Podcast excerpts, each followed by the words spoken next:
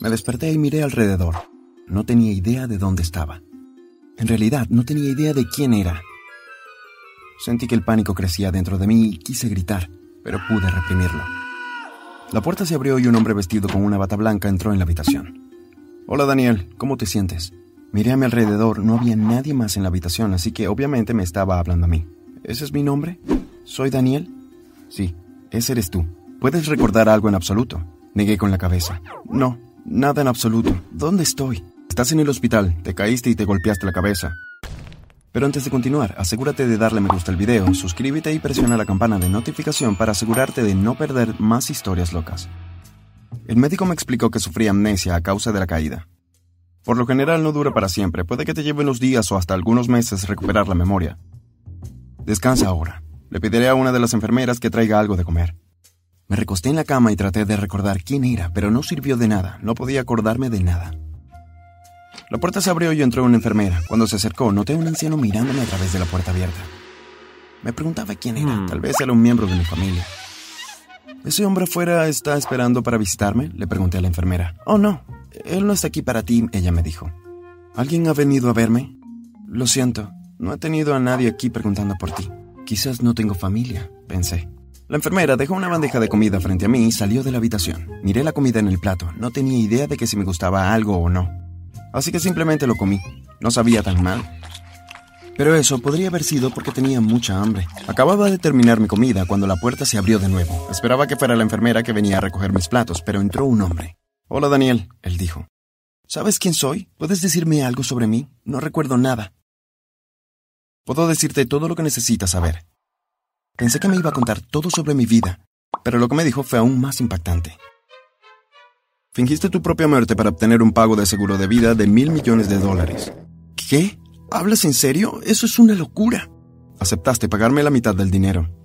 ¿Cómo sé que estás diciendo la verdad? El hombre sacó un papel escrito a mano y me lo mostró. Era un contrato de alguien llamado Daniel y alguien llamado Marcos, acordando pagarle 500 millones de dólares. Soy Marcos, él dijo, y este es un contrato legalmente vinculante. No tenía otra opción, así que acepté pagarle la mitad del dinero. Me dijo que me iba a llevar a una casa donde podía esconderme hasta que fuera seguro para mí volver a salir al mundo. No puedes dejar que nadie sepa que estás vivo, él dijo. Si lo haces, perderás todo el dinero. Aproximadamente una semana después, los médicos me dieron de alta en el hospital. Marcos me llevó a una casa en la que me iba a quedar. Era un hogar de aspecto ordinario en un suburbio tranquilo. Ven y arregla tus cosas mientras yo preparo una taza de té, dijo Marcos. Subí a mi habitación y puse mi bolso dentro. Podía escuchar a algunos niños jugando en la calle y un perro que ladraba fuerte. Bueno, supongo que esta será mi casa por un tiempo, pensé. Bajé las escaleras y entré a la cocina. Marcos, ¿puedes decirme exactamente qué pasó? ¿Cómo terminé en el hospital? Marcos me dijo que el día que fingí mi propia muerte tomé un bote en el lago. Les dije a todos que iba a pescar ese día. Dijo que teníamos equipo de buceo escondido en el bote, así que una vez que llegamos al lago, dijo que me pusiera el equipo y salté por el costado de la embarcación. Luego nadé hacia la orilla y me dirigí a la casa de seguridad, pero resbalé y me golpeé la cabeza contra una roca. Te traje al hospital y has estado allí desde entonces.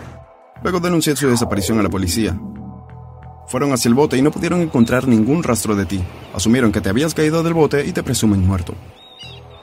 Me pareció una idea loca, pero obviamente había funcionado porque la compañía de seguros había ingresado el dinero en mi cuenta bancaria. No te preocupes por tu memoria, dijo Marcos. Estoy seguro de que estarás muy bien pronto. Tengo que irme ahora, pero mañana te traeré algunos suministros. Marcos salió de la casa y yo me acomodé frente al televisor. Empecé a ver una película, pero no pasó mucho tiempo antes de que mis ojos se cerraran. Apagué la televisión y decidí dormir temprano. Me senté de golpe en la cama. El reloj de la mesa marcaba las 2.37 am. Algo me había despertado. Estaba soñando. Traté de recordar el sueño, pero se estaba desvaneciendo. Estaba seguro de que me habían atado una silla, pero no podría recordar nada más. Por la mañana pensé que esto había sucedido la noche anterior. Obviamente era solo un sueño. Pero en ese momento se había sentido tan real. No se lo mencioné a Marcos cuando volvió. Estaba preocupado por si me decía que debía volver al hospital. Pasaron unos días y luego volvió a pasar, pero esta vez no estaba durmiendo. Estaba sentado en la cocina cuando de repente una vívida escena pasó por mi mente. Estaba sentado en una silla y tenía las manos atadas a la espalda. Traté de recordar más, Pero todo se desvaneció de nuevo. Los recuerdos comenzaron a hacerse cada vez más frecuentes. También podría recordar detalles que estaba en una habitación oscura como un calabozo. Era frío y húmedo. Las cosas simplemente no cuadraron. Estaba convencido de que debía llegar al fondo. Decidí que iba a investigar un poco mi desaparición para tratar de obtener respuestas. Busqué en Google mi vida pasada y lo que encontré fue impactante. Tenía una esposa. ¿Por qué Marcos no me dijo que estaba casado? me pregunté. Decidí que iba a encontrar a mi esposa y sabía que era un riesgo, que alguien me reconocería y perdería todo el dinero. Pero tenía que hacerle saber que estaba vivo. Busqué la dirección donde vivía y fui directamente allí.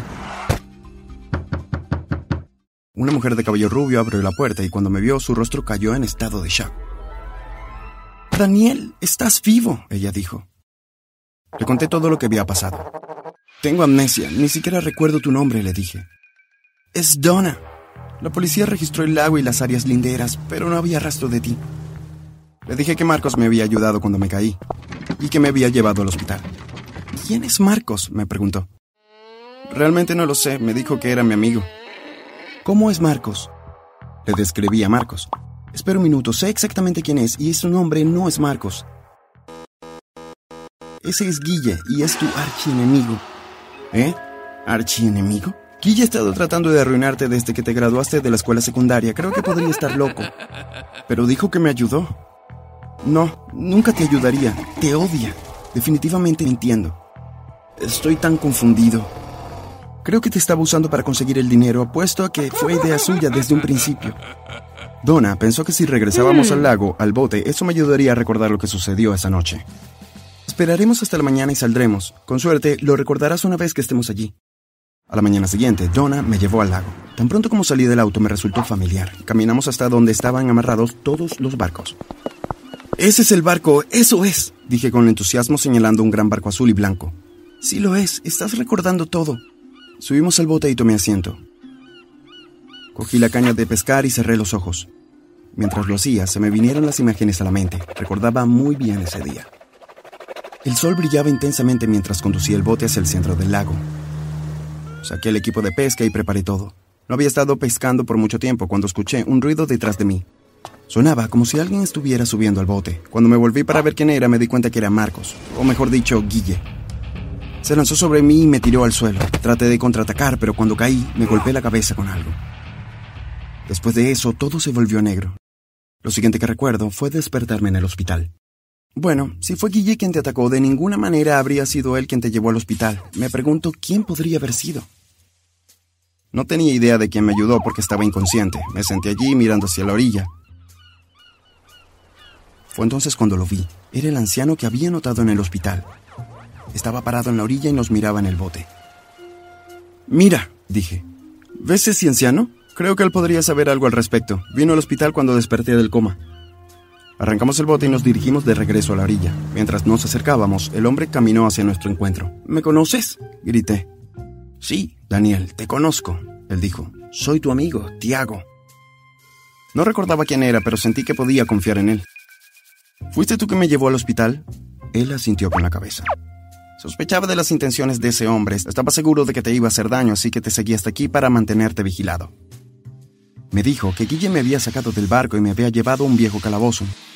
Me había atado a una silla y me había dejado allí. Esperaste que se fuera y luego irrumpí y te rescaté. Pero ¿cómo supiste que intentaría hacerme daño? Por supuesto que lo sabía, lo sé todo sobre ese chico. Es mi hijo. Lo miré en estado de shock. Esto se estaba volviendo cada vez más extraño. Entonces, ¿me estás diciendo que Guille es tu hijo? ¿Por qué no me lo dijiste cuando me viste en el hospital?